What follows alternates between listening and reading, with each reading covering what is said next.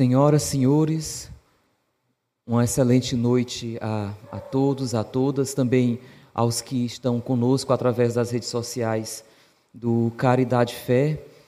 E é um privilégio para nós nos encontrar nesse momento, nesta partilha, nestas reflexões, neste ambiente ao qual nós muito respeitamos, para tratar sobre a nova era que já experienciamos, que a nós já chegou. No capítulo 3 do Livro dos Espíritos, nós podemos observar alguns detalhes que Kardec registrou para nós através da orientação dos espíritos superiores quanto à criação, os mundos infinitos,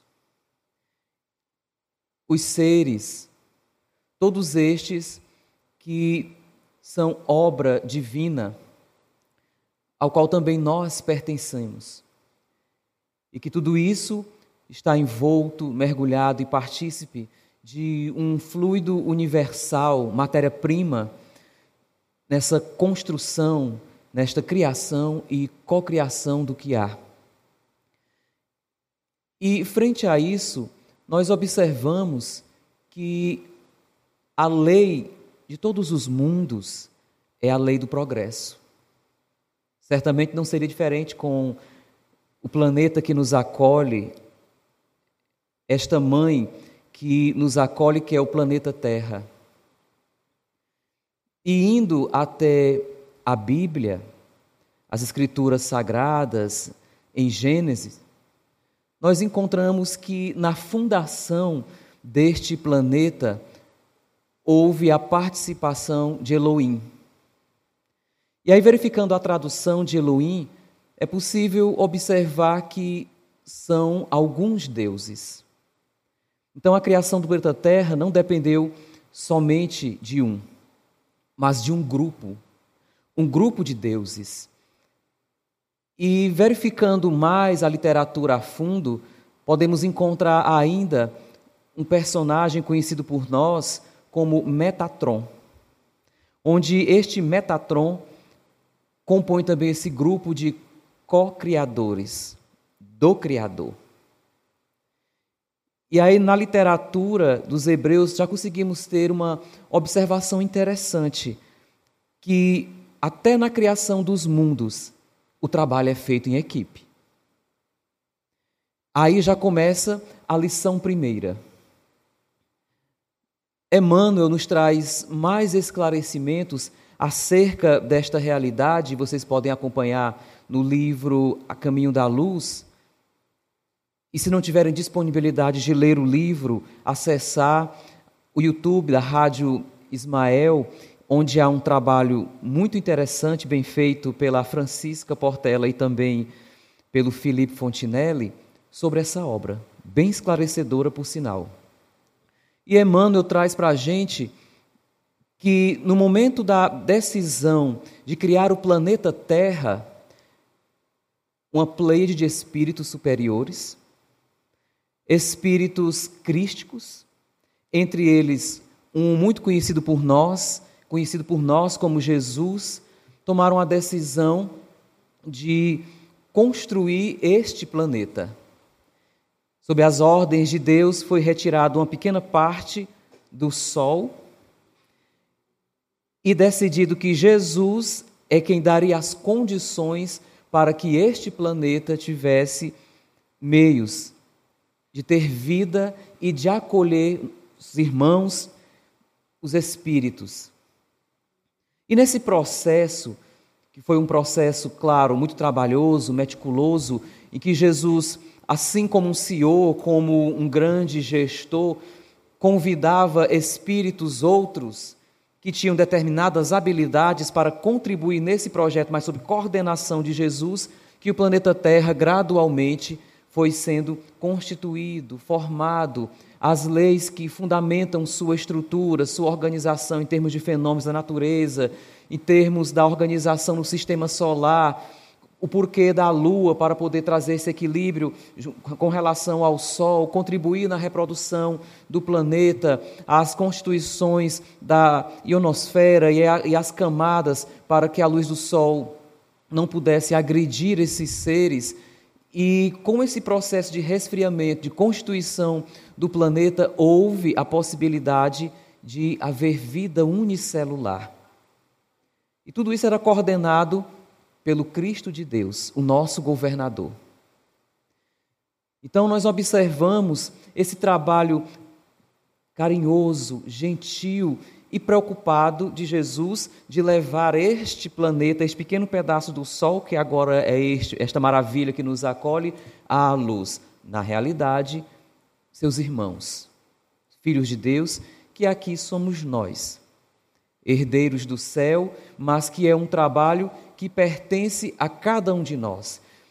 E quando nós, ainda espíritos primitivos e ignorantes, povoamos este planeta e fomos evoluindo dentro desse processo de nômade, fomos entendendo como é que funciona a natureza, os ciclos da natureza, os ciclos da vida, e assim fomos nos educando e criando comunidades, trabalhando esses ciclos da vida, festejando, aprendendo com tudo isso, fomos também nos educando enquanto sociedade, enquanto colaboração em equipe. Fomos aprendendo uns com os outros. E o interessante se faz que fomos cada vez mais evoluindo, tendo os nossos próprios méritos, e tudo isso acompanhado por Jesus. Alguns espíritos precisaram vir até aqui porque estavam em uma situação análoga à nossa, de rebeldia, de grande avanço tecnológico, de conhecimento e inteligência, mas muito bem nós sabemos que tecnologia e inteligência não afetam a nossa saúde mental, o que afeta a nossa saúde mental é a má educação dos sentimentos. E nessa educação moral necessária, alguns espíritos vieram para cá, vocês podem acompanhar isso também dos exilados de capela para trazer esse avanço para o planeta Terra, para a humanidade terrena. E com isso surgiu a figura de Adão, que nós conhecemos muito bem, ao qual era tinha um corpinho menor e ele era mais dado à música, à arte. Quando falo ele, eu falo esse grupo de espíritos que começou esse trabalho. Então, seguindo nesse processo de evolução, em que os seres da Terra eram politeístas, não conheciam muito bem Deus, mas tinham uma noção, obviamente, o que feria os seus sentidos era tido como Deus.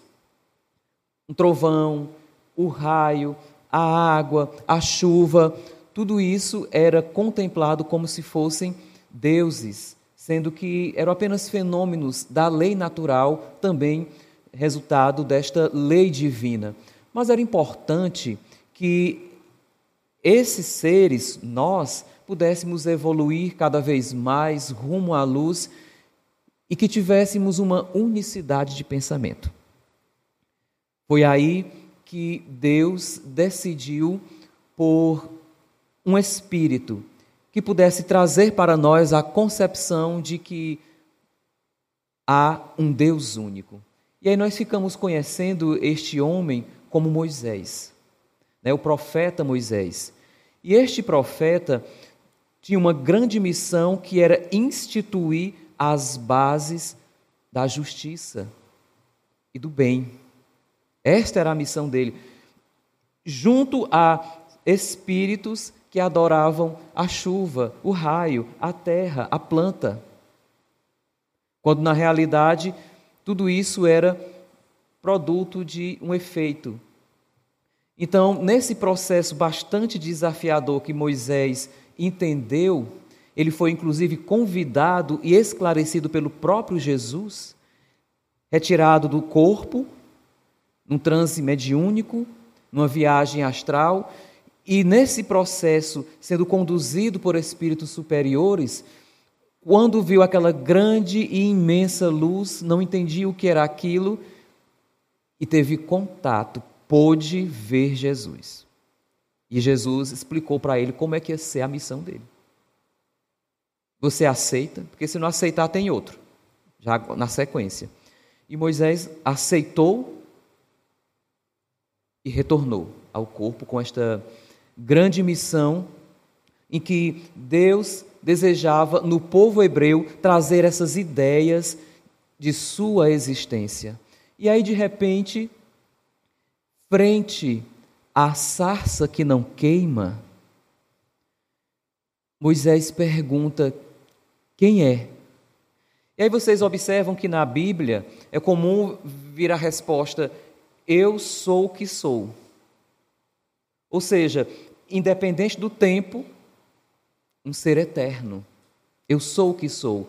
Nas traduções do idioma hebreu, inclusive nós podemos observar nas obras de Severino Celestino, que é um estudioso, um doutor estudioso nessas traduções bíblicas, que nessas traduções fica claro que, que é aquele que estará, que sempre estará, que sempre será, aquele que salva, que protege. Então, vem uma série de, de traduções nesse sentido que nos leva a crer que eu sou Yahvé, que poderia ser Jesus.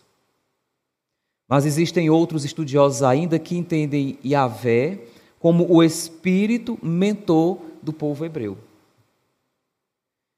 Então, diante dessas realidades, a proposta maior era trazer os fundamentos da justiça e do bem, e para tal foi necessário o uso de fenômenos. Nós vemos aí que esses holocaustos eram muito comuns e ficava tão evidente que até Jesus interveio. Dependendo do crime, dependendo da, da, da falha, matava um pássaro, um bezerro, enfim, um boi, o, o que fosse, para poder receber o perdão. Ainda não era compreendido o suficiente para aquelas criaturas, aqueles espíritos semi-selvagens, que é interessante perdoar em nome da própria saúde espiritual, mental, para se libertar do mal, e que há um único Deus, e que esse Deus é imaterial, era uma informação muito sofisticada para a época, em que se adorava as coisas. Então era muito desafiador para eles. Por isso a necessidade de tantos fenômenos, e hoje nós não precisamos de tudo isso. Mas havia inúmeros fenômenos realizados para que as pessoas pudessem crer na existência deste Deus único, havendo uma ruptura com o politeísmo, o que foi bastante desafiador. Quando Moisés subiu no Monte Sinai para trazer as tábuas, que ele mediunicamente recebeu essas leis de justiça, no caso, esses dez mandamentos que resumem a lei de causa e efeito, quando ele chegou, já tinha lá um. O pessoal tinha feito um apanhado de metais preciosos, ouro, por exemplo, e feito um bezerrinho para a gente adorar, porque esse Moisés não rei mais, não. Né? Então, claro que Moisés se decepcionou com aquilo. Grande a expectativa, grande a decepção. Porque essas pessoas não tinham a percepção de Moisés, esse contato mediúnico que Moisés dispunha, porque já era um espírito preparado. Quantas vezes mulheres foram apedrejadas e Moisés se conduía com isso. Mas a lei não é olho por olho e dente por dente, não era assim que funcionava, porque era como essas pessoas compreendiam. Então, era preciso haver os holocaustos, muitas das vezes o uso da violência, porque com isso, ferindo os sentidos, eles começavam a ter uma melhor compreensão de Deus.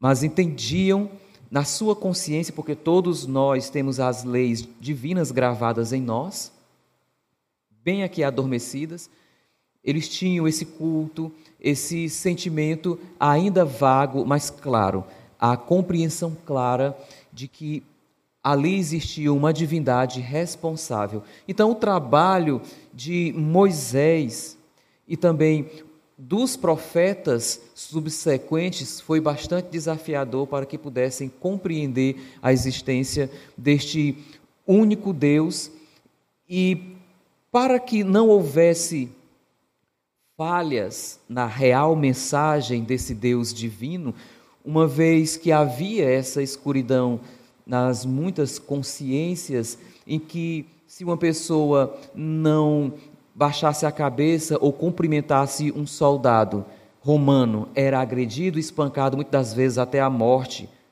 porque não fez referência, não reverenciou, não cumprimentou, não pediu licença, era agredido, e quando pedia licença, quando reverenciava, também era agredido. Quem, foi, quem você pensa que quer falar comigo? Estava em uma situação muito difícil. E era preciso que a mensagem perene do amor de Deus viesse à terra e, sob a misericórdia de nosso Pai, que muito nos ama, novamente, pela segunda vez, esses Elohims, os Cristos, se reuniram para decidir: Jesus vai, encarna ou manda outro mensageiro mais preparado? Porque tem. Jesus. E aí Jesus entra em um processo de sacrifício que foi se diminuir para caber neste planeta. Se diminuir. Porque antes do planeta existir, Jesus já era um Cristo. O que é um Cristo? Existem uma sequência de categoria de espíritos para atingir, para ser um espírito feliz, perfeito, puro, leva-se muito tempo, bilhões de anos. Mas acima desses espíritos puros, perfeitos, que habitam planetas celestes, existe uma outra categoria dos Cristos. Ou seja, que estão muito acima disso. São eles que têm contato direto com Deus. Não tem intermediários. Deus e eles. Eles é que são a linha, o pensamento, a luz que conecta Deus até nós. Então a mente de Jesus tem essa grande responsabilidade. E vejam que desde a constituição do planeta, que Jesus está com a gente. Como diz a história, né? firme e forte. Como ele mesmo prometeu que não vai faltar uma cabeça. Todo mundo vai ser apresentado no momento oportuno. Então, precisava vir alguém que trouxesse a mensagem com perfeição, sem falha. Se enviar um espírito puro, ele falha. Se enviar um espírito superior, ele tem chances de falhar também. Maomé é um exemplo. Veio com uma grande missão, se perdeu pelo caminho. Então, Jesus. Quando Jesus se diminuiu a fio, tempo a tempo, até chegar até nós, que foi um trabalho gigantesco, que deixa muito claro que os trabalhos divinos são feitos com muita antecedência, ao chegar aqui, se apagou. Simplesmente se apagou. É como se um sol tivesse que caber numa caixa de fósforo. É como se o mar, todos os oceanos da terra tivessem que caber ali na Lagoa do Portinho pois foi esse o sacrifício de Jesus para estar conosco, imenso, que nós não temos condição de compreender. Então, trouxe para nós um comportamento próprio dos Cristos, infalível. Um Cristo não tem falha em tempo algum, não, de maneira alguma, não tem essa possibilidade de um Cristo falhar. E assim fez Jesus e trouxe para nós essa grande proposta do amor de Deus, porque nós tínhamos a concepção de que o Deus era o das guerras e que esse Messias que viria ia subjugar os demais com a espada, com um chicote, por misericórdia, trazendo com este movimento, com esse gesto de, de violência, a imposição da paz. Era o que Roma defendia quando invadia, saqueava e escravizava os demais povos, porque se achavam superiores e prometiam essa tal de paz, que não é um tratado, que não é uma imposição, é uma virtude do espírito que caminha rumo à perfeição, à educação dos próprios sentimentos. E trouxe para nós essa proposta, essa realidade que é Deus é amor. O amor é a força que sustenta. Por mais que nós falemos de amor, estudemos, ainda é pouco. porque é a energia, a força, o poder superior. E na singeleza das colocações, ainda criança, Jesus, falando aos essênios, disse, ainda menino, 12 anos, ajeitou sua roupinha e falou: Eu sou o amor. Se diz que ama o irmão e o julga, está faltando com a maior força que vem dos céus. Veja aí o tamanho do desafio que ele traz para nós. Um convite à felicidade sublime. E nessa postura, nesses comportamentos, amando, perdoando, trazendo para nós essa realidade que muitos conhecem como BIP, da benevolência né, para com todos, ser bom para com todas as pessoas, independente de quem seja essa pessoa, indulgente para com as faltas, ou seja, tolerar a falta do outro, compreender que ele falhou, também falho, eu também estou nessas mesmas condições e que o perdão que liberta, permitir que o outro seja o que é e eu tenho o dever e a obrigação de ser melhor a cada dia, e a gente observa que esse negócio aí, essa movimentação não pertence a esse mundo, não. Incondicionalmente, ser benevolente, indulgente, perdoar todos, não interessa quem seja. Estamos nessas condições? Já estamos podendo fazer isso? Ainda não. Estamos ensaiando. Já temos um passo importante: compreendemos. Porque a inteligência nos permite, isso é mais fácil progredir pela inteligência. Pelo amor, pelo sentimento, vai demorar um pouquinho, mas nós já temos os ensaios e temos o exemplo perfeito que é Jesus. De tudo que nós passarmos, dificuldades, como foi que Jesus fez? Como ele faria? A gente tem a resposta. Então, modelo, este modelo de perfeição rumo à felicidade, Jesus trouxe para a gente igual isso aqui é que vocês vão conquistar.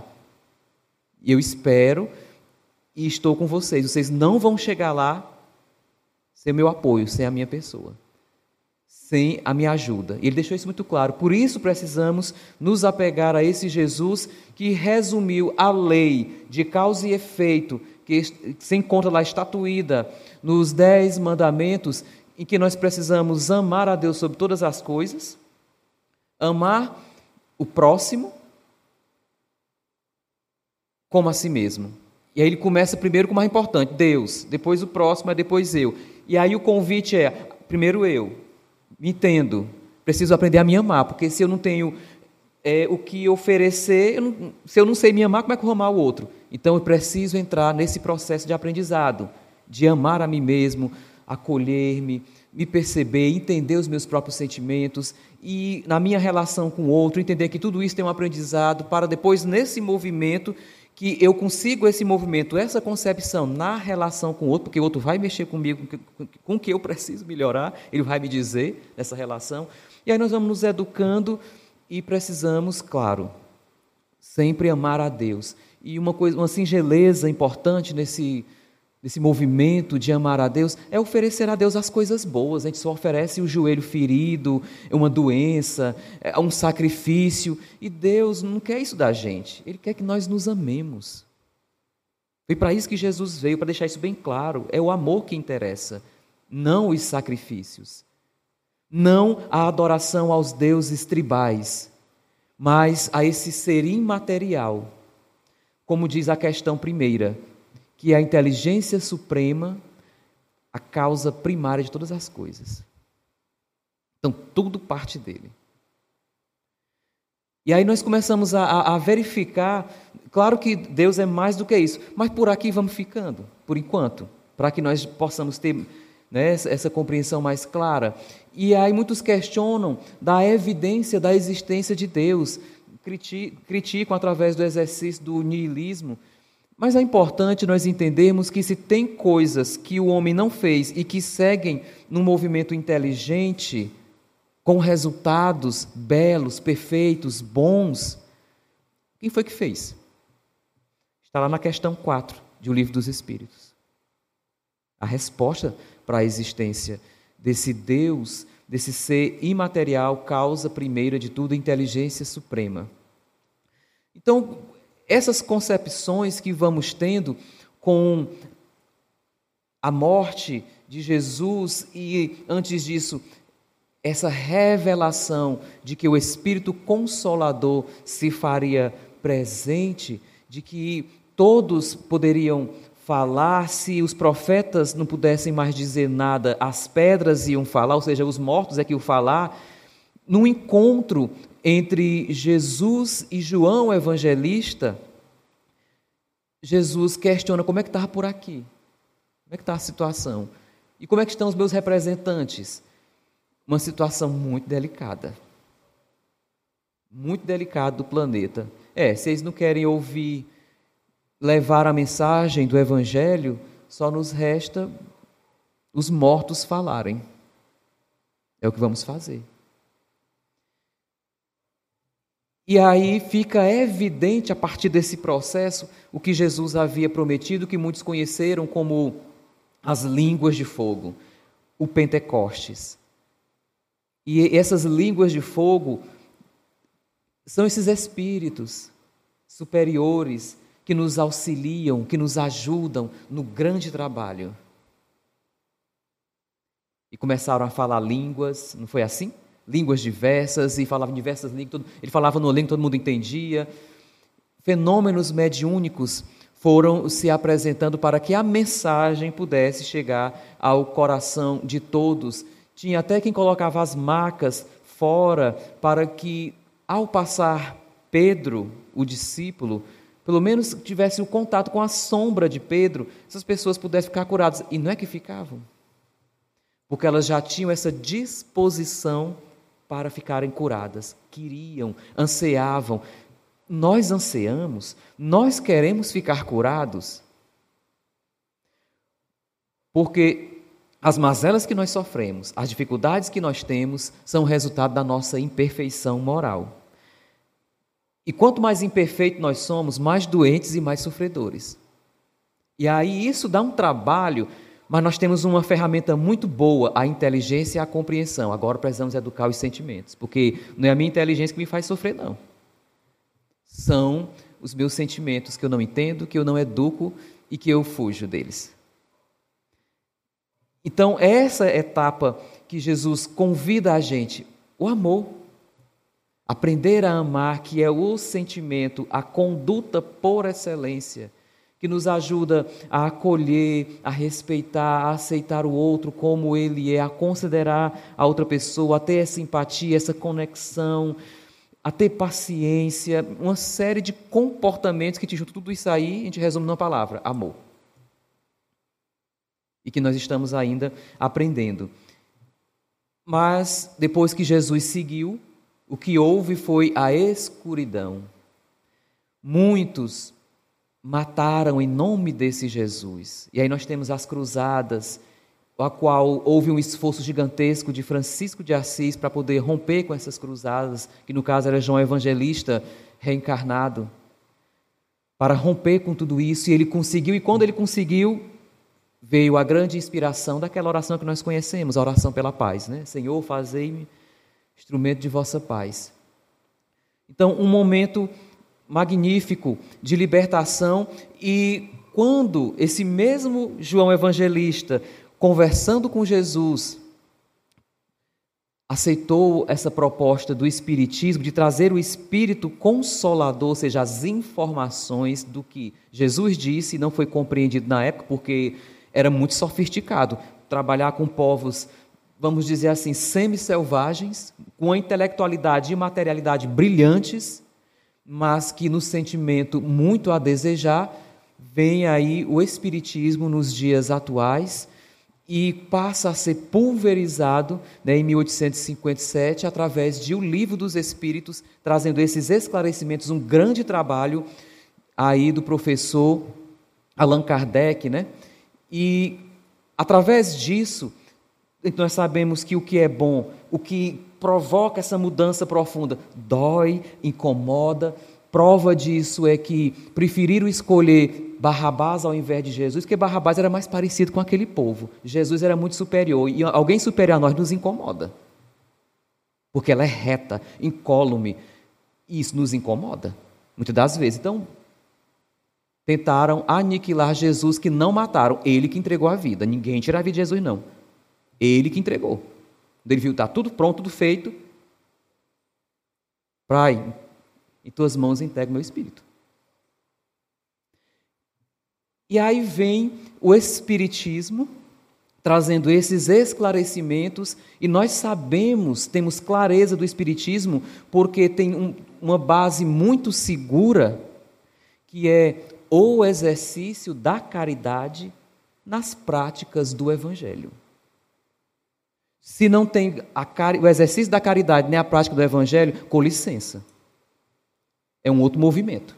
Não é o Espírito Consolador prometido por Jesus.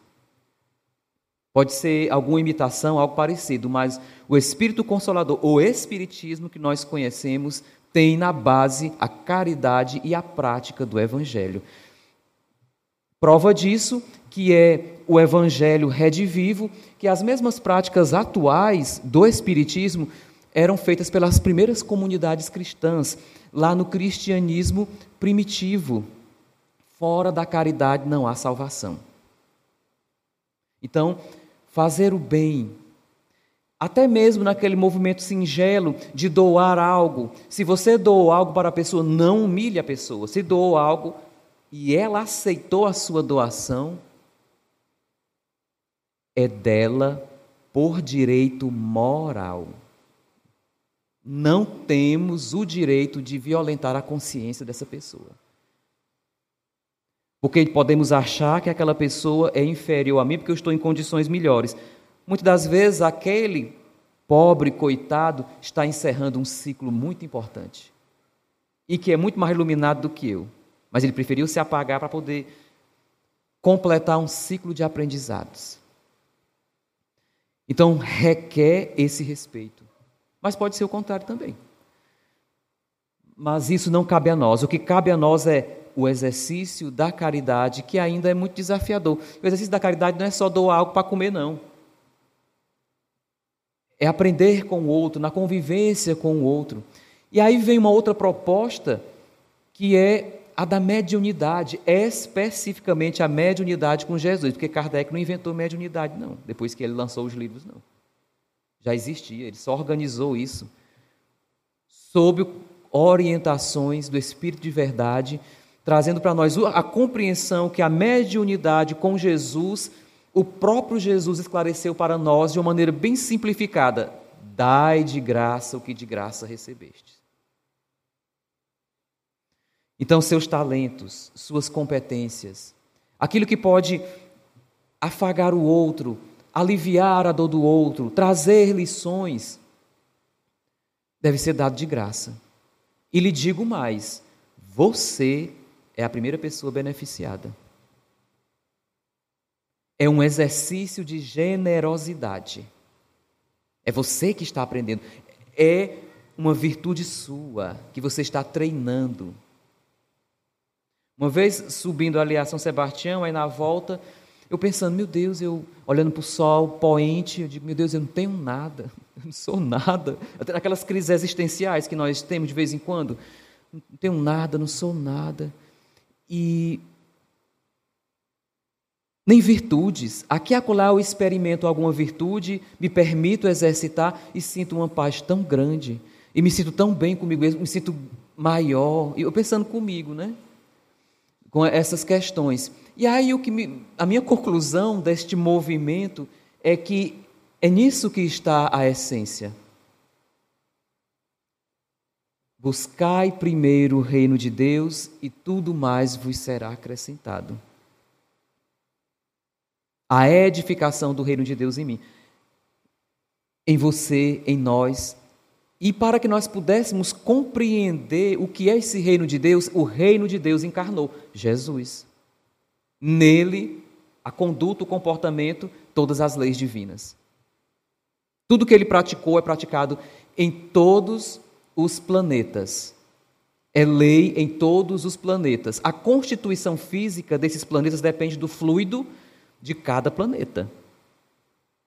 Prova disso que Humberto de Campos foi em Marte e viu que lá é mais evoluído do que aqui, bem mais evoluído. Fome, as questões religiosas, locais que não chovem, que são, que são secos, não são mais, porque eles produzem a própria nuvem de chuva, organi... bem mais evoluído. E aí o pessoal manda um, um, um Hubble, manda um, algum, alguns, algumas máquinas para lá para verificar e não encontra nada, só areia. Porque o fluido de lá é diferente daqui. A constituição desse planeta é diferente, porque é o fluido vital do planeta, cada um tem o seu, mas as leis divinas são as mesmas em todos. E aí, o que, que aconteceu? Veio o reino de Deus para cá, encarnado num espírito crístico. Não é o nome de Jesus, é uma categoria. A daqueles que servem a Deus diretamente. São os representantes dele, diretos. Então, o Espiritismo, essa mediunidade com Jesus, se faz importante para que nós exercitamos a generosidade e quanto mais nós fazemos isso, mais nós temos condições. E quanto, me, quanto mais nós nos negamos, não queremos, mais perdemos. É a tal da lei de causa e efeito, diferente da lei do karma né, e da lei da ação e reação. Porque a lei de causa e efeito ela é uma sequência que nos possibilita a evolução. A do karma é porque eu tenho dívida com alguém. E aí eu vou sofrer, vou passar por dificuldades, vou. Não. Teremos, na, na lei de karma, oportunidades para aprender a amar. Mas como nós nos negamos, a consequência dessa negação, o efeito desta causa, sofrimento.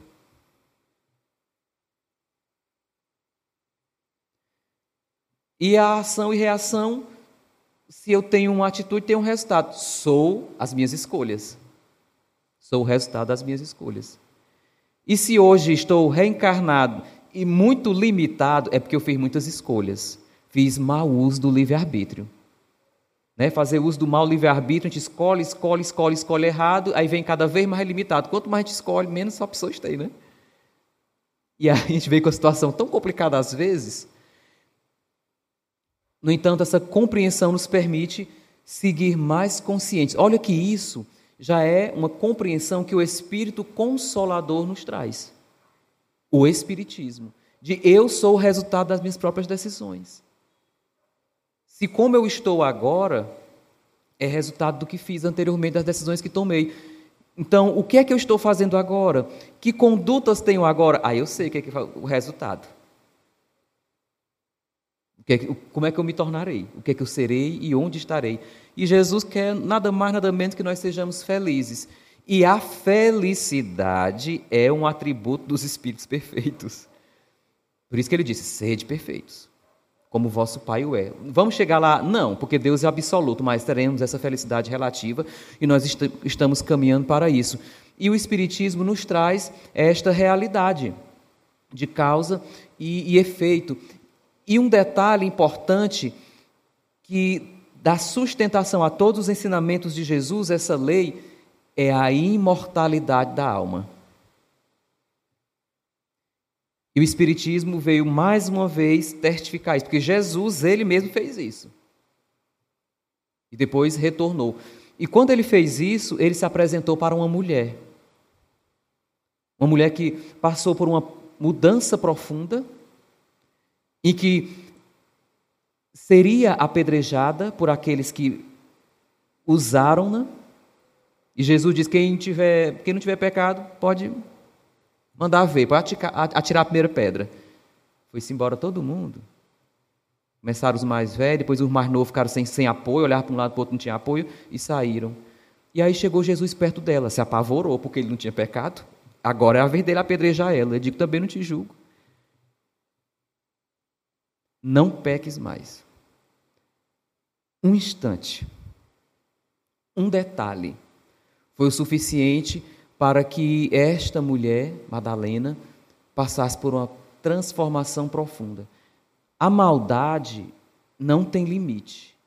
E a dor também não. Ela está ali, ó, do lado, rente, para ensinar. Até quando vamos esperar doer porque se eu não passei por esse processo de mudança, eu não estou evoluindo, permaneço na sofrência da estagnação, é porque ainda não doeu bastante.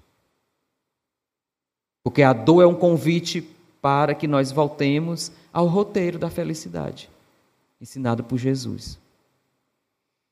A gente respira, né, de eita, é muito, é, é muito desafiador. É verdade, não é fácil. E ele mesmo disse que não ia ser fácil, não. Quando, quando ele estava ascendendo, antes de fazer isso, ele falou que o ser sacrificados, o ser perseguidos, o ser mortos, ia ser mais na hora derradeira, quando... consolo. Vocês estão comigo, eu estou com vocês. Só foram 500 e fizeram uma revolução tamanha. Reencarnando, voltando, tudo. Um negócio incrível, né? um trabalho fantástico. E Jesus sempre com eles, sempre com eles. E o Espiritismo nos traz essa ampliação da consciência de que nós somos filhos de um mesmo Pai e que nós precisamos nos amar. E por que é tão difícil amar a outra pessoa? Porque isso é tão trabalhoso, é amargo muitas das vezes. O outro me ofende, me prejudica, em uma série de situações. É porque no primeiro passo, bem, bem básico, bem simples mesmo, eu mesmo não gosto de mim. Me permito cada coisa. Faço comigo cada conduta que a consciência diz, olha. Mas, ainda muito viciados no erro, acabamos falhando muitas das vezes, mas é importante prosseguir. E aí o Espiritismo nos traz esse consolo de que aquelas pessoas que morreram, que eu, inclusive, estou aqui sofrendo ou aprendendo algumas questões porque foram decisões minhas, porque o meu livre-arbítrio não foi tirado, e que por ser o espírito imortal sempre retornarei com essas grandes lições, com a proposta magnânima de aprender a amar dentro da lei divina suprema de justiça, amor e caridade, que é a partir dela vem todas as outras, vou seguindo nesse processo de evolução e os espíritos constantemente nos trazem essas lições através das sutilezas, das mensagens, dos esclarecimentos do que é que Jesus queria dizer para nós.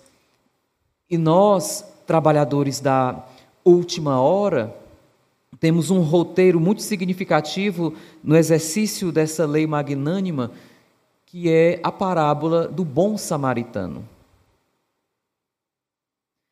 Eu convido que possamos investigar e estudar de maneira aprofundada que ela é a base para qualquer trabalho caridoso em qualquer instituição ou tempo.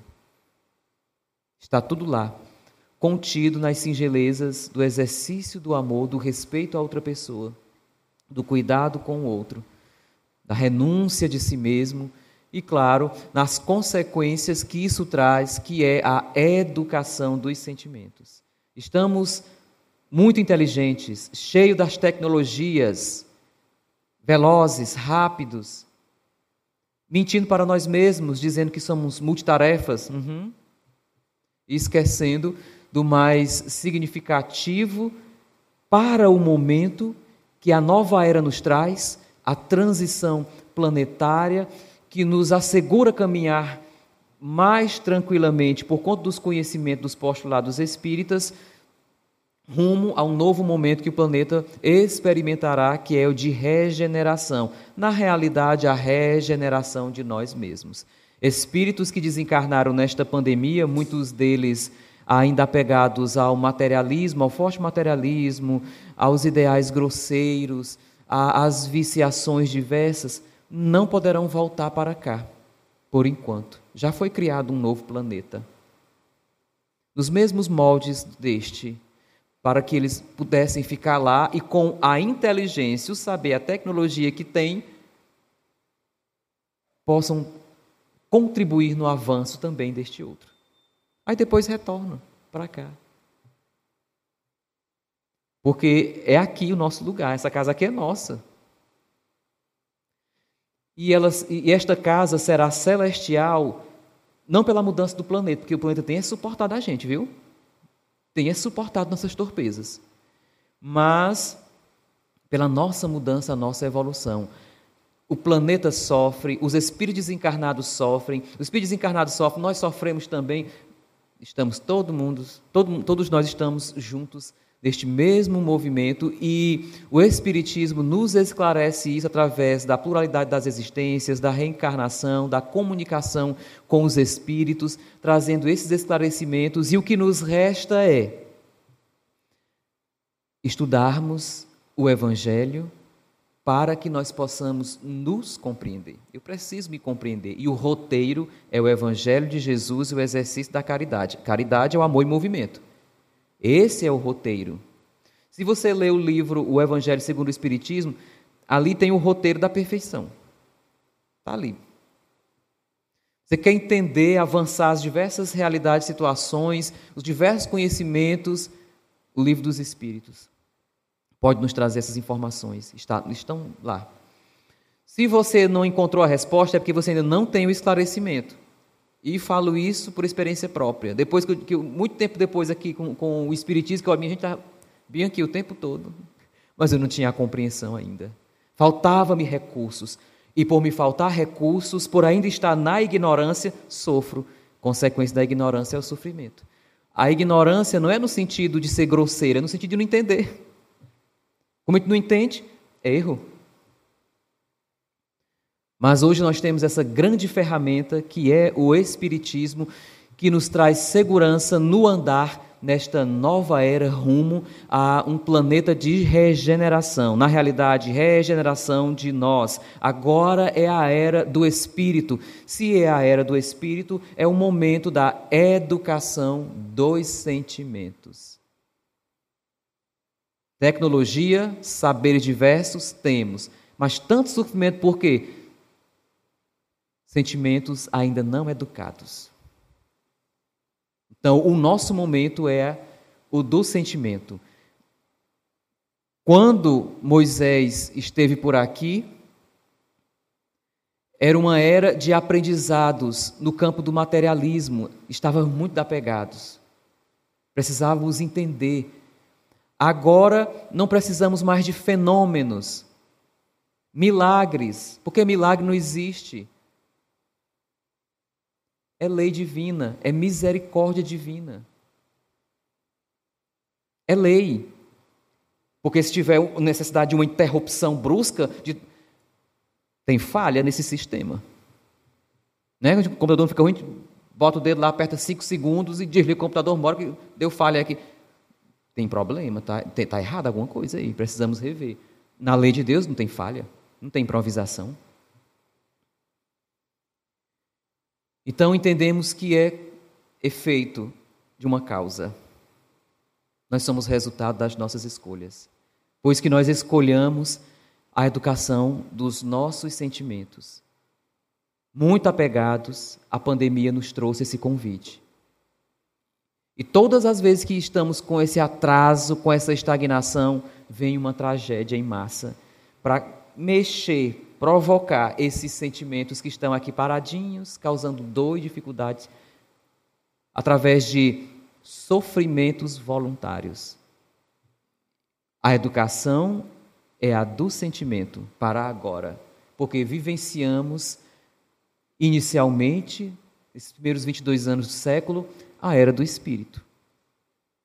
E essa é a nossa condição de espíritos imortais, que Jesus esteja sempre conosco e que nós possamos cada vez mais nos dedicar a esse estudo, à relação com o outro, com Deus, oferecendo a Deus o que há de bom, o que há de melhor em mim, no que produzo, agradecendo, trocando pelas queixas, pelos sacrifícios, mas pela gratidão, pela generosidade, no exercício do contato com a outra pessoa, que é desafiador, porque eu mesmo não me cuido, não me amo, não me aceito, e aí eu entendo nessa relação e consigo me entender, aprendo, educo os meus sentimentos e consigo viver livre, com mais liberdade frente a tudo isso. É um grande desafio, mas eu lhes asseguro que é compensador. Nós não temos a felicidade ainda que é atributo dos Espíritos perfeitos, mas nós experimentamos contentamentos, uma satisfação, um prazer duradouro quando avançamos, pois que sigamos nesta proposta e que Jesus nos fortaleça, Ele que caminha conosco lado a lado, e que assim possa ser. Obrigado.